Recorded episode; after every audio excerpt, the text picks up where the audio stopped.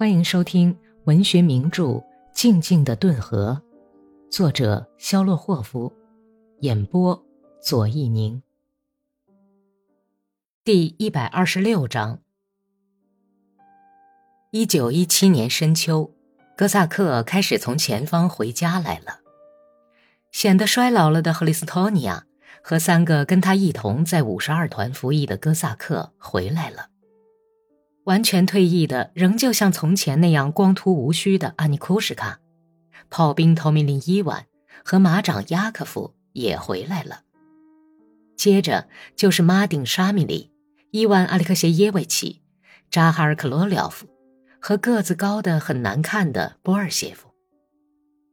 十二月里，米吉卡科尔舒诺夫突然出现了。又过了一个星期。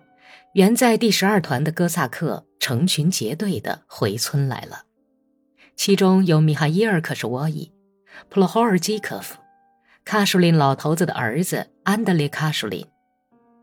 模样长得像加尔梅克人的费多特·布多夫斯科夫离开了自己的团，骑着一匹从奥地利军官手里夺来的黄标骏马，从沃罗涅什直奔家乡。后来有很长时间。他老是在讲自己怎样骑着这匹快马穿越沃罗涅什省革命后慌乱的村庄，从赤卫队的眼皮底下逃了出来。费多特回来以后，梅尔库洛夫、彼得罗麦勒霍夫和尼古拉克什沃伊，他们逃出已经被布尔什维克化的第二十七团，从卡明斯克回到了家乡。就是他们带回一个消息，说最近一个时期。在第二后备团服役的格里高利·麦霍夫变了心，投奔布尔什维克，留在卡明斯克了。过去就天不怕地不怕的偷马贼马克西姆卡格列兹诺夫，也在那里跟第二十七团打得火热。动乱时代的新奇事物和无拘无束的过过好日子的愿望，使他倾心于布尔什维克。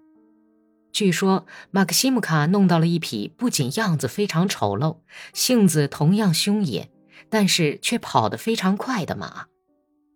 据说这匹马有一道天生的银色白毛，贯穿整个脊背，身量不高，但是很长，全身的毛色都跟牛毛一样红。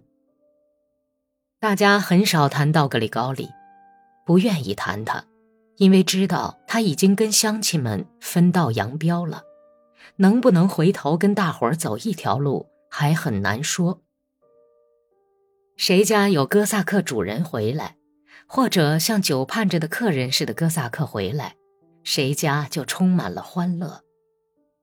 这种欢乐也更强烈无情地加重了那些永远失去了亲人的人们久藏在心底的悲伤。很多哥萨克都成了异乡的鬼魂，他们沉尸在加里奇亚、布克维纳、东普鲁士、卡尔巴千山山路和罗马尼亚的田野上，在炮灰的哀乐声中烂掉。现在，这些阵亡将士的高冢已经艾蒿丛生，被雨水冲刷，被大雪覆盖。不管披头散发的哥萨克妇女跑到胡同里。把手掌遮在眼上，举目远望多少次，永远也盼不回他们心上的人。不管他们呆滞无光、哭肿的眼睛泪流成河，也洗不掉心头的哀怨。东风无力，不能把这许多生辰和忌日的哀嚎带到加里奇亚和东普鲁士，带到已经塌陷的阵亡将士的墓边。青草淹没了坟墓，时间吞噬了悲伤，清风扫去征人的脚印，岁月舔尽了创痛和那些久未盼到亲人，而且无日再盼的人们的怀念。人生苦短，上帝赐给我们大家践踏青草的时间是很有限的。普罗霍尔沙米利的遗孀眼看着亡夫的兄弟马丁沙米利活着回来。爱抚着自己怀孕的老婆，哄着孩子玩，并分给他们礼物。他越看越伤心，用脑袋直撞坚硬的土地，牙啃着泥土，嚎啕大哭。寡妇在地上全身抽搐，痛苦的挣扎，孩子们却像一群羊似的挤在一旁，吓得大睁着的眼睛瞅着母亲，大声的哭嚎。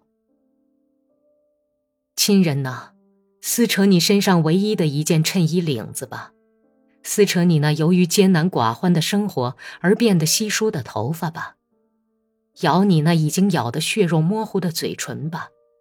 扭断你那因操劳过度变得粗糙难看的手吧，在你那空荡荡的破家门线旁的土地上撞头吧。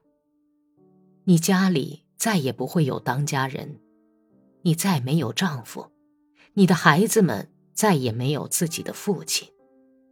要记住，不会有人来爱抚你和你的孤儿，不会有人来帮你干干重活救你的穷。当你疲惫不堪，夜里倒上床的时候，再也没有人把你的头搂在怀里了。再也没有人会像他从前那样对你说：“别发愁啊，你西普，咱们会熬过去的。”再也不会有人娶你，因为繁重的家务、贫困和孩子已经把你吸干，使你变得丑陋不堪。你那些衣不蔽体、满脸鼻涕的孩子。再也找不到父亲，你要自己耕地、耙地，被那力不胜任的紧张劳动累得透不过气来。你只能自己把沉重的麦捆从收割机上卸下来，用三尺叉装上大车。不一会儿，你就会感觉肚子里像有什么东西往下坠，接着你就会全身抽搐，盖上破衣烂衫，流尽鲜血而死去。老母亲翻腾着阿里克谢·别什尼亚克的旧衣服，流出已经枯竭的悲痛眼泪。闻着由米什卡克什沃伊带回来的儿子留下的唯一一件衬衣，衣服的折缝里还残留着儿子身上的汗味儿。老太婆把脑袋趴在上面，摇晃着身子，哭诉着，眼泪打湿印着番号的肮脏布衬衣。马内茨科夫、阿芬卡奥兹洛夫、叶夫兰基加里宁、利霍维多夫、耶尔马科夫和其他一些哥萨克家都失去了亲人，只有斯基潘阿斯塔霍夫没有人哭，他无亲无故，他那门窗都牢牢钉死、破旧不堪的，就是夏天也显得那么阴森的房子已经荒废了。阿克西尼亚住在亚格德诺耶。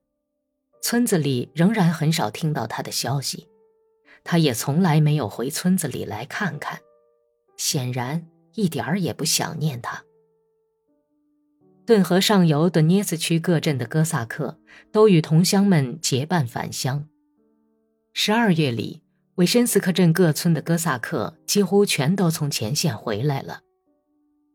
日日夜夜都有川流不息的人骑马穿过达达村。人数从十个到四十个，成群结伙的往顿河左岸走去。老总们，老家是哪儿啊？老头子走到街上来问道：“黑河，基莫夫镇，杜布洛夫卡，雷什托夫斯克。我们是杜达列夫斯克人，我们是格罗霍夫斯克人，我们是阿里莫夫斯克人。”人们回答说：“打够仗了，是吗？”老头子们又挖苦的追问道。有些从前线归来的人难为情的、老实的笑着回答说：“够了，老爷子，打够了。吃了些苦头，回家来了。遇上火气大的和凶狠的哥萨克，就会破口大骂，以牙还牙。”滚你的吧，老东西！夹起你的尾巴来吧！你问那么多干什么？你想干什么呀？哦，你们这种人太多了，就会他妈的说俏皮话。冬天快完的时候，在新切尔卡斯克一带，内战已经打响了，可是顿河上游的村庄和乡镇却仍然像坟墓一样的寂静。